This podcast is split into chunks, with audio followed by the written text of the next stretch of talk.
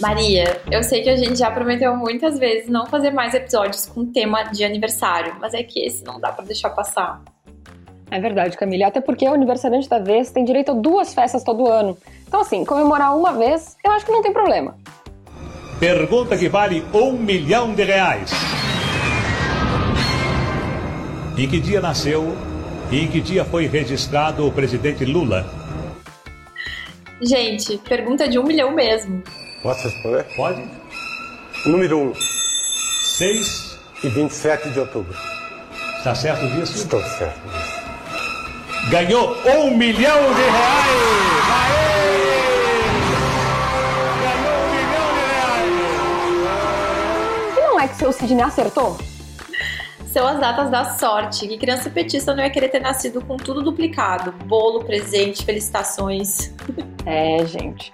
Nosso homenageado nasceu no dia 27 de outubro de 1945, mas só foi registrado anos mais tarde. E sua mãe, a dona Lindu, acabou se confundindo com as datas. Sim, algo muito comum para quem nascia no interior antigamente. Hum, mas espera aí, Maria, ele é do signo de Libra ou de Escorpião? Eu não faço a mais remota ideia, Camille. Mas a gente convidou um dos netos dele, o Thiago, para contar que tipo de avô ele é. E essa informação é uma de primeira mão. Mas independentemente da resposta do neto, dos cálculos do mapa astral, do resultado do jogo do tarô ou do desenho da borra de café, de uma coisa todo mundo já sabe. Sim, que o menino Luiz Inácio nasceu para brilhar. Então não sai daí, porque começa agora mais um episódio do Crianças Petistas. Em comemoração ao aniversário do presidente Lula. Roda a vinheta. Crianças Petistas. E aí, seus petinhas? Eu sinto um cheiro de festa no ar, com direito a muito brigadeiro. Esse docinho tipicamente brasileiro, amado no mundo inteiro. Peraí, que assim, tipicamente brasileiro e amado no mundo inteiro, também é o nosso aniversariante do programa de hoje. Retirante nordestino, foi tentar a vida em São Paulo, trabalhou como torneiro mecânico e se tornou presidente três vezes. E para quem se elegeu três vezes, nada mais justo que comemorar aniversário duas vezes todo ano, né? o presidente nasceu no dia 27 de outubro, mas seu registro saiu com a data do dia 6, então como é que faz? Olha, hoje a gente tem uma fonte quentíssima para apurar essa e outras informações. Mas antes, se tu tá gostando do nosso programa, já deixa teu like, dá cinco estrelas e compartilha para mais gente conhecer o nosso projeto. E memoriza, gente. É arroba Crianças Petistas no Instagram e no Facebook e arroba Crias Petistas no Twitter. E a gente também tá nas redes sociais do PT, arroba PT Brasil em todas elas. Agora chegou a hora de chamar o nosso primeiro convidado de hoje, Tiago Trindade Lula da Silva, um dos netos do nosso amado presidente da República. Bem-vindo, Thiago. Obrigada por aceitar nosso convite. E eu já começo perguntando: vocês comemoram o aniversário do avô de vocês no dia 6 ou no dia 27? Olá, gente. Muito prazer estar aqui. Muito obrigado pelo espaço. É um programa maravilhoso que vocês fazem. É... A gente comemora no dia 27. Normalmente é esse o dia mesmo. E tu tem alguma lembrança de alguma comemoração, de algum aniversário do Lula, assim, tem um lugarzinho especial no coração de vocês? Cara, é... a gente sempre. Nossa família é muito reunida, assim, né? Muito juntinha. Então a gente acaba sempre fazendo um bolinho, algum churrasco, coisas pequenas para comemorar o, o aniversário dele, é, mas em família mesmo. Normalmente é um churrascão que a gente faz em família. É, de vez em quando tem algumas, algumas festas especiais com, com mais gente, assim, aí é uma galera do, do instituto, é uma galera uh, que trabalha com ele, mas normalmente é um churrascão, assim, em família que a gente se reúne para comemorar mesmo. E falando de festa e comemoração, a gente tem um vídeo de um momento muito especial que vocês viveram, aí a produção vai colocar aí na tela pra gente assistir junto. Beijo na televisão? Quer dar um beijo no vô?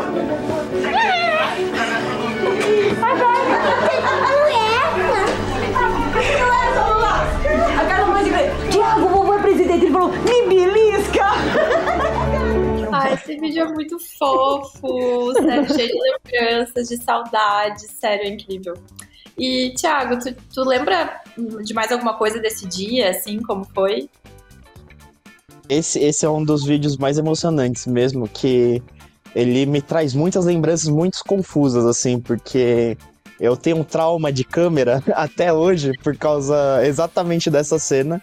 Mas eu lembro. eu, eu guardo com muito carinho e eu adoro mostrar essa cena é, para as pessoas, porque é, eu lembro com muito carinho esse, essa época, esse dia. Desse dia em específico, eu não lembro de tanta coisa. Eu lembro dessa, dessa cena.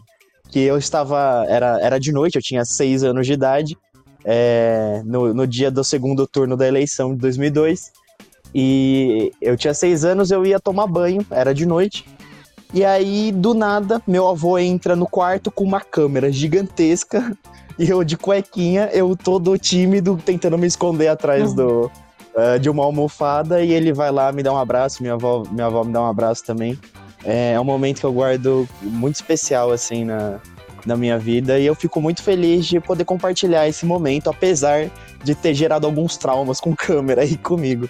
Mas é um momento muito especial. Eu, eu amo compartilhar esse, essa cena. Muito lindo quando a gente consegue trazer pro humano, né? Assim, é uma família, é uma família normal, como a de todo mundo. Calhou do seu avô ser o presidente da república, três vezes.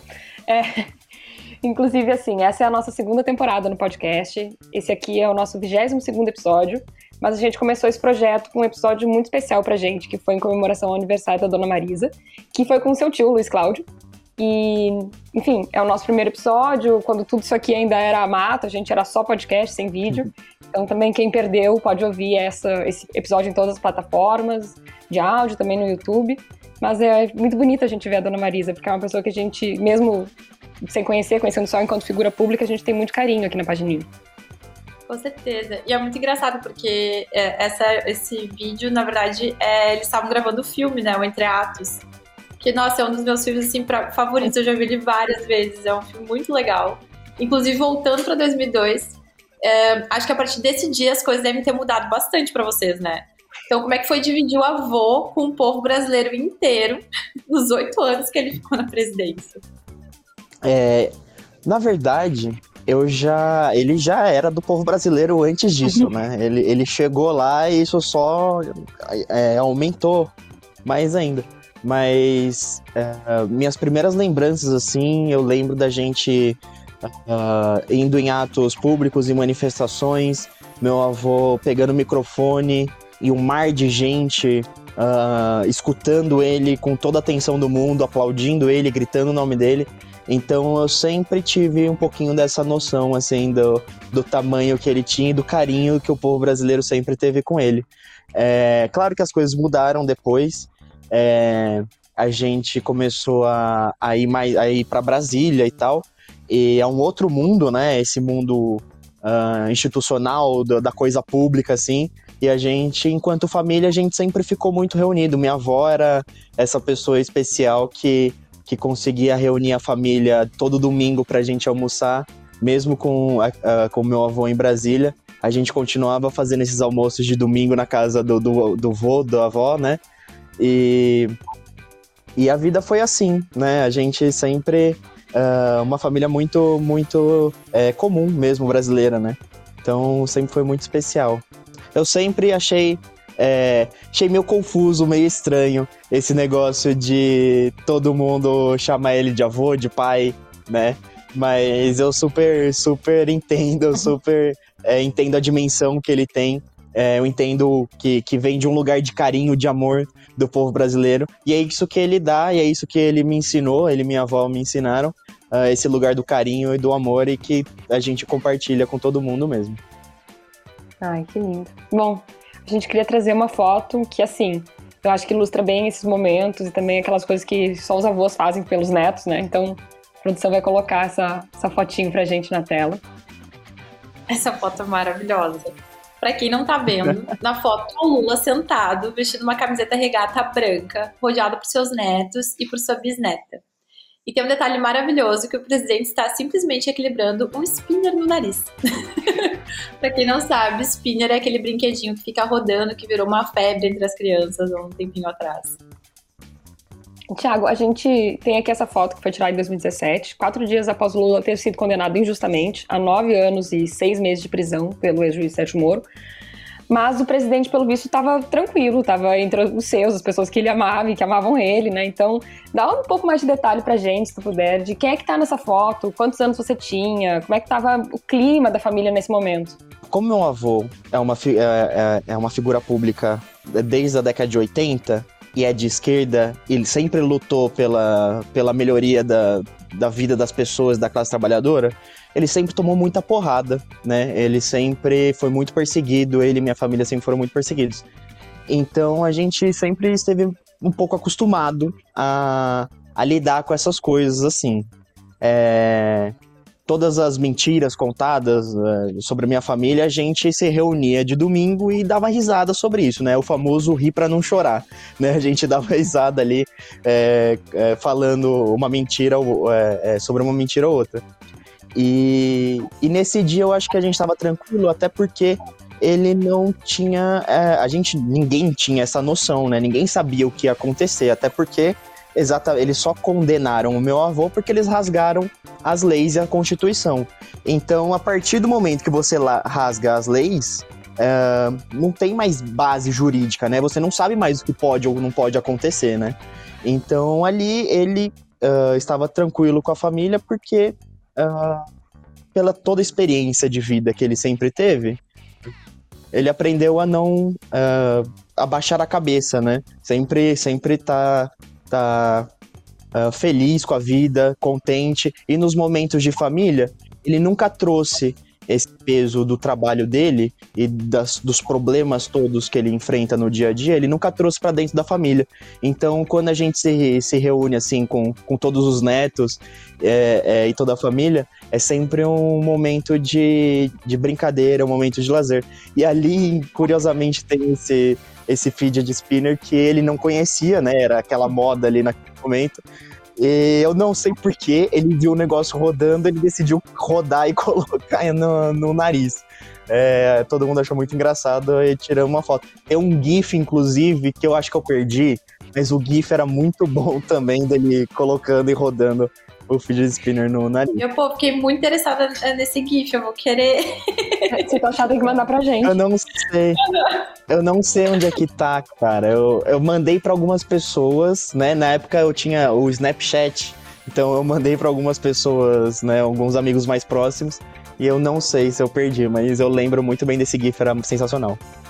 Vocês parecem ser realmente assim uma família muito unida e até para dar um contexto assim, eu morei em Curitiba durante 10 anos e eu eu tava morando em Curitiba durante a prisão do Lula. Então eu passei muito tempo lá na vigília, enfim. E é muito legal assim que, claro, momento horrível da nossa história, né, tanto coletiva quanto da família de vocês, mas eu acho que toda essa energia assim de carinho, de de leveza, mesmo num momento muito difícil assim, acho que vocês todos, de certa forma, conseguiram passar, inclusive pro pessoal que tava lá na vigília, assim, né? E, enfim, até eu queria te perguntar, assim, nesses 580 dias de prisão, é, como foi para vocês, assim, né? Conseguir, talvez, também trazer um pouco dessa, dessa aura de leveza do presidente e como vocês conseguiram tocar, assim, sabe? Esse foi o momento mais difícil, né? Porque minha avó tinha acabado de falecer ali no, no ano anterior. É, a família tomou vários, várias porradas, a gente se desestruturou bastante ali naquele período. Foi o período de maior perseguição, né? O nível mais alto de perseguição. E para falar a verdade, o que segurou a barra mesmo foi a vigília. Foram todas as pessoas que, que estavam lá todos os dias, os 580 dias, é, dando força, dando suporte, gritando bom dia, boa tarde, boa noite, presidente Lula. É, isso eu acho que deu bastante força para ele e para a família, mas para ser bem sincero, uh, eu fui, eu fui visitá-lo, eu ia pelo menos uma vez por mês lá, né? Uh, a Curitiba. E, e, e todo mundo chegava cabisbaixo todo mundo chegava com, com um ar de derrota, assim, um ar de, de tristeza mesmo. E ele, lá dentro, ele que levantava todo mundo, né? Todo, inclusive as autoridades, inclusive os dirigentes do PT, inclusive muita gente muito grande, muito importante, também era ele que levantava o, o espírito das pessoas. É, e eu, eu sinto que é, ele consegue pegar bastante essa energia, assim, do, do povo mesmo, esse amor, esse carinho do, do povo, ele consegue pegar e aí ele consegue transmitir depois para as outras pessoas, sabe, de alguma forma. É, ele, em- em- por incrível que pareça, ele lá de dentro tinha noção, sempre teve noção do papel histórico que ele estava fazendo, e era ele que levantava a gente também e segurava a gente. Numa dessas manifestações de apoio que ocorreu na Praça da República, aqui na cidade de São Paulo, no dia 2 de julho de 2019, reuniu cerca de 80 mil pessoas e você leu uma carta escrita pelo seu avô. Agradeço a cada uma e a cada um de vocês, artistas e público, que nesse 2 de junho fazem da Praça da República a Praça da Democracia. Embora tenha o nome de Festival Lula Livre, sei que este é muito mais do que um ato de solidariedade a um preso político. O que vocês exigem é muito mais do que a liberdade do Lula. É a liberdade de um povo que não aceita mais ser prisioneiro do ódio, da ganância e do obscurantismo. Enfim, conta pra gente como foi esse evento, se você tava nervoso, o que mudou na sua vida de lá pra cá com essa exposição, porque a gente vai ter no podcast, para as pessoas que estão ouvindo, vai aparecer o textinho aí também. Ah, sim. Que legal. É, Nossa, eu fiquei muito nervoso. Eu não estava esperando. O... o Comitê Lula Livre me convidou, porque eu sou uma das pessoas da família que, que mais aparecem, né? Na... Coloca a cara a tapa aí é, na internet para todo mundo. Então o Comitê Lula Livre me chamou e falou: lê essa carta lá na... em cima do palco, na frente de, de milhares de pessoas. E eu nunca tinha feito isso, nunca tinha tido nenhuma experiência em falar em público dessa forma. E foi uma preparação bastante difícil, assim. Eu tive algumas crises durante essa semana, lendo a carta e decorando a carta e sabendo exatamente como, como falar. Mas foi um festival lindo, assim. Quando, quando eu cheguei lá e, e foi, foi super divertido porque é, an- estava no palco o, o Emicida, e eu sou muito fã do Emicida. E foi ele que me apresentou para o festival. E aí eu fui lá, consegui dar um abraço dele em cima do palco. Foi um momentinho bem legal. E consegui falar. Ah, consegui colocar em prática o que eu tinha treinado bastante na semana anterior. E foi um momento bem. É isso, né? São essas misturas de emoções, porque ao mesmo tempo que a gente sabe que, que era importante estar lá, era importante fazer, a, a- a- fazer essa fala, ler a carta do meu avô. ah, e a carta do meu avô era mais uma vez levantando o povo para a gente não, não perder as esperanças, né? Então, novamente, ele levantando todo mundo. Então, foi essa mistura de sensações aí, de saber que era uma coisa importante e, e primeira vez que eu fiz alguma coisa desse tamanho, assim, para falar com tanta gente. Mas, sinceramente, não mudou muita coisa na minha vida. Sinceramente, é, muitas pessoas me conheceram, mas no meu dia a dia, assim, não, não mudou muito, não. Felizmente, os bolsonaristas ainda não me conhecem, né? Eu não sofro essa perseguição ainda. Ai, que bom. E pra sorte nossa, né, teu avô foi solto, inocentado e ganhou a eleição mais importante da vida democrática brasileira, que é uma loucura, assim, né? É incrível. Me deixa realmente arrepiada. um hat-trick de respeito. então, pra ti, que tava nos bastidores, é, acompanhando tudo, é, qual foi a sensação, assim? Porque eu acho que se pra gente que tava né, um pouquinho mais distante já foi, assim, absurdo, pra ti deve ter sido uma sensação de outro mundo, assim, né? Olha, eu vinha sonhando com isso desde 2018, porque em 2018 a gente teve um, um momento ali, né? é, antes dele ter sido preso, a gente teve um momento da candidatura. Ele era candidato, né? E eu sabia que ele poderia ganhar, então eu tava nessa expectativa ali desde 2018. Aconteceu tudo o que aconteceu. é, eles, de novo, rasgaram a Constituição. E, e aí, 2023, eu já tava nesse eh, nesse, nessa expectativa, assim, há, há bastante tempo. Mas, cara, eu tenho feito bastante terapia para tentar entender as coisas que, que eu ainda estou sentindo, porque é, são muitos anos de, de mentira, muitos anos de perseguição, muitos anos de, de porrada mesmo que a gente tem tomado. E essas voltas por cima que, que, que a gente é, teve, né, essa, as capotadas da terra plana, né, uh, em muito pouco tempo, né, em cinco, seis anos talvez, é, é, é muito maluco assim, né? Então a gente tem que, eu pelo menos, tenho feito um trabalho bastante assim com, com a terapia para tentar entender o, que, o que sentir, né, nesses momentos. Porque é, a, a verdade tem que vencer, o amor tem que vencer. E o governo, felizmente agora a gente está em outubro, o governo está indo muito bem. E é, é isso que importa, melhorar, melhorar a vida da, da, da população brasileira mesmo e ir para frente. É isso que, que eu sempre espero do, do meu avô. E pessoalmente é uma coisa de que deve demorar para entender mesmo, pessoalmente, individualmente pra ti, né? Porque pensa bem, com o vídeo que a gente mostrou. Quando o Lula foi eleito a primeira vez, era o teu avô era presidente, mas tu tinha seis anos. Agora sim, são 20 anos de diferença. É uma formação em que agora tu é um ser humano independente também da sua, da, da sua família. E como as coisas todas se misturam, né? Mas assim, Thiago, a gente queria que você ficasse mais um pouquinho com a gente, se, se você topar, que a gente tem mais uma coisa especial que a gente queria fazer aqui no episódio. Claro.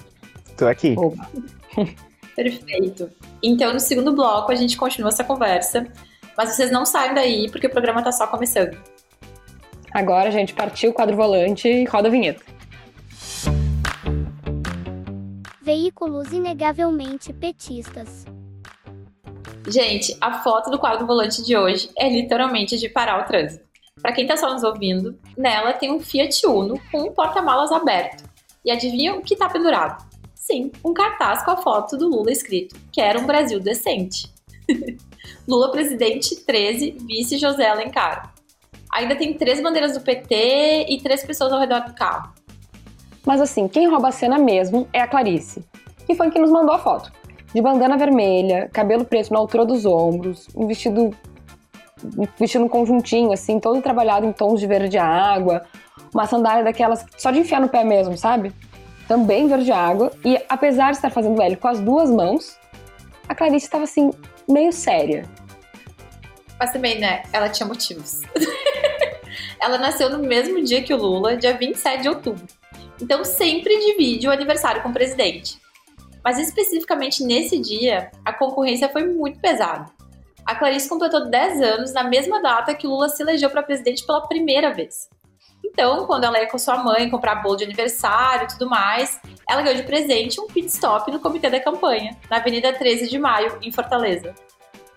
E assim, né, gente? Criança petista é primeiramente criança. Então o sentimento está super justificado.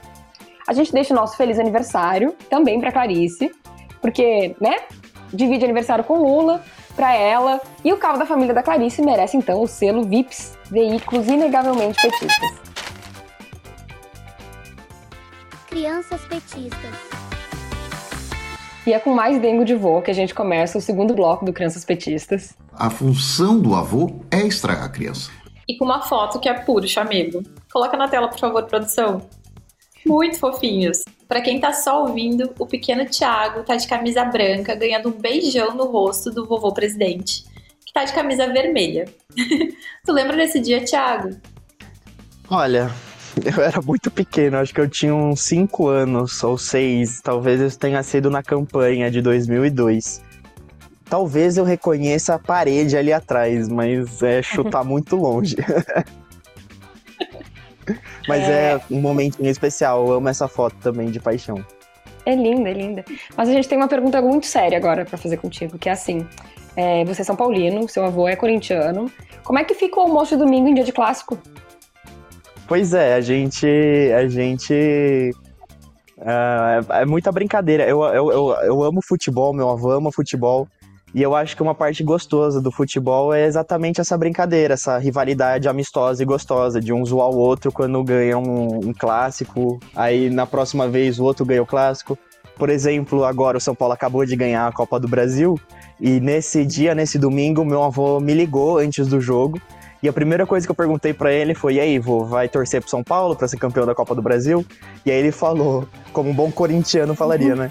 Claro que não, espero que o São Paulo nunca vença a Copa do Brasil. É, e eu falei, pô, vô, tem que torcer pra gente, pô. É, Só que também a Janja é, é flamenguista, né? Então acho que ele apanharia em casa se, se ele falasse que tava torcendo pro São Paulo. É. Mas é isso. O meu avô, ele sabe tudo sobre política, mas não sabe nada sobre futebol. É só isso que eu tenho pra dizer. Essa era, inclusive, a nossa próxima pergunta, afinal, se rolava essa corneteada e tal. Então, realmente, ela acontece e muito forte. Maravilhoso. Tiago, agora chegou a hora do nosso desafio, que é o quadro ping-pong aqui do, do podcast. Daí, queria saber se tu tá preparado. Ping-pong eu tenho que responder rápido, eu não sou bom nisso, não. Eu costumo demorar minhas respostas. Mas eu vou tentar.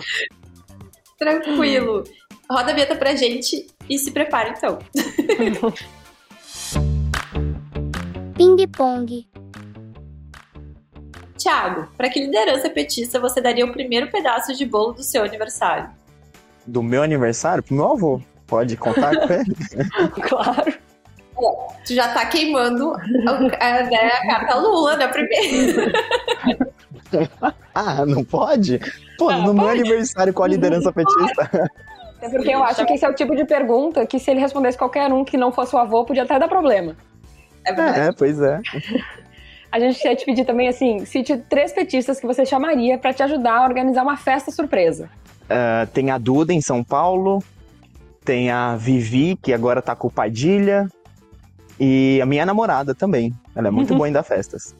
Perfeito. E qual tema deveria ser o tema da festa de um ano do governo Lula 3? Uh, Nobel da Paz. é ótimo. É, por último, mas não menos importante, o que você falaria para a criança petista que você foi? Nossa, é... cara, eu tive uma infância muito boa, então eu tava pensando nisso hoje. Eu acho que eu falaria só, só vai, só continua, só vive a vida do jeito que, que é pra viver mesmo. Eu aproveitei bastante. Que bom. Perfeito. Tiago, a gente está chegando ao fim. Obrigada demais por aceitar o nosso convite de participar aqui desse episódio especial em homenagem ao teu avô. Uh, e a gente já queria te convidar para voltar aqui para falar dos teus projetos e para trocar mais uma figurinha com a gente. Que legal, gente. Muito obrigado pelo espaço. É, claro, estou aqui à disposição. Sempre que chamar, estarei aqui. Ai, que bom, que bom, a gente fica muito feliz. E para fechar o nosso episódio, a gente queria que você deixasse uma mensagem de feliz aniversário pro seu avô, deixasse também um recado para todo mundo que acompanha o Crianças Petistas. Vô, parabéns, mais um ano de vida aí. Uh, espero que você concretize o seu sonho de chegar aos 120 anos. Espero de verdade isso. É, e continue fazendo o povo brasileiro feliz e, e o mundo inteiro é, viver bem, né? Do jeito que você acredita nesse projeto e eu acredito junto com você. Então, feliz aniversário, vó. Bom, não sou muito bom desses, desses, dessas mensagens, mas, gente, continuem acreditando no projeto, porque eu acredito todos os dias nesse projeto, o projeto uh, do PT, que faz, uh, que de fato é o melhor projeto que a gente tem para o Brasil, que melhora a vida da, das pessoas. A gente vê isso na realidade, não é só no nosso discurso, não. A gente vê os números todos os dias, a economia crescendo, o povo voltando a comer, voltando a estudar, voltando a ser feliz. Então é isso. Quanto mais crianças petistas tivermos, eu acho que o Brasil vai ser cada vez mais feliz. Certeza. E o aniversário é do Lula, mas o presente por cada ano de vida dele é todo nosso, né? Então, muito obrigada por participar do nosso programa. E a gente tá junto nessa luta sempre. Muito obrigada de novo, Thiago. E bom, agora para quem tá nos ouvindo, por último, mas não menos importante, o nosso quadro Escrito nas Estrelas. Escrito nas Estrelas. Isso mesmo, escritos nas estrelas, no momento que a gente lê os comentários cheios de amor que vocês nos mandam. Pode ser lá pelo arroba Crianças Petistas no Instagram e no Facebook, ou arroba Petistas no Twitter, ou ainda pelas redes sociais do PT, arroba PT Brasil. E ainda no clima de homenagem ao presidente Lula, a primeira mensagem, ou melhor, a primeira história foi enviada pela Josi Leal, de Campo Mourão, Paraná. Ela e o companheiro Jonathan estão juntos há quatro anos e não pensavam em ter filhos biológicos. Mas tudo mudou no dia 30 de outubro de 2022. Sim, porque naquele dia a Josi e o Jonathan fizeram L e comemoraram muito a vitória do Lula. Comemoraram tanto que nove meses depois a família cresceu e chegou o pequeno Inácio.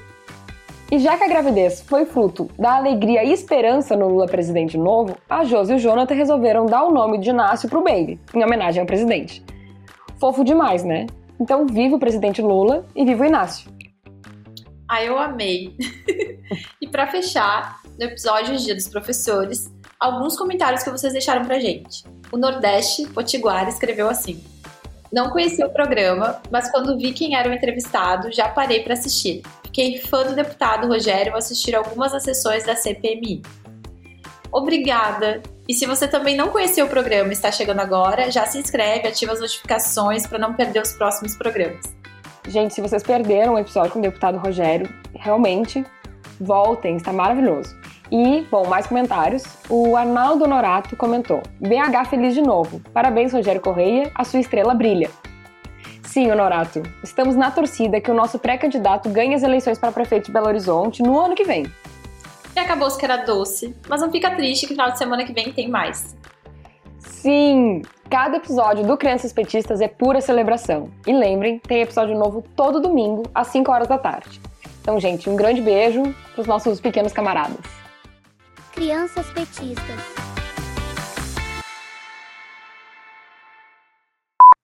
E já que a gravidez foi fruto. Ah, tá vendo também. E já que a gravidez foi fruto de alegria. E para fechar, no episódio de Dia dos Professores, alguns comentários de vocês. Nossa, peraí que eu li tudo esquisito. Que confuso. peraí, acho que eu li muito esquisito. Eu achei que a gente tinha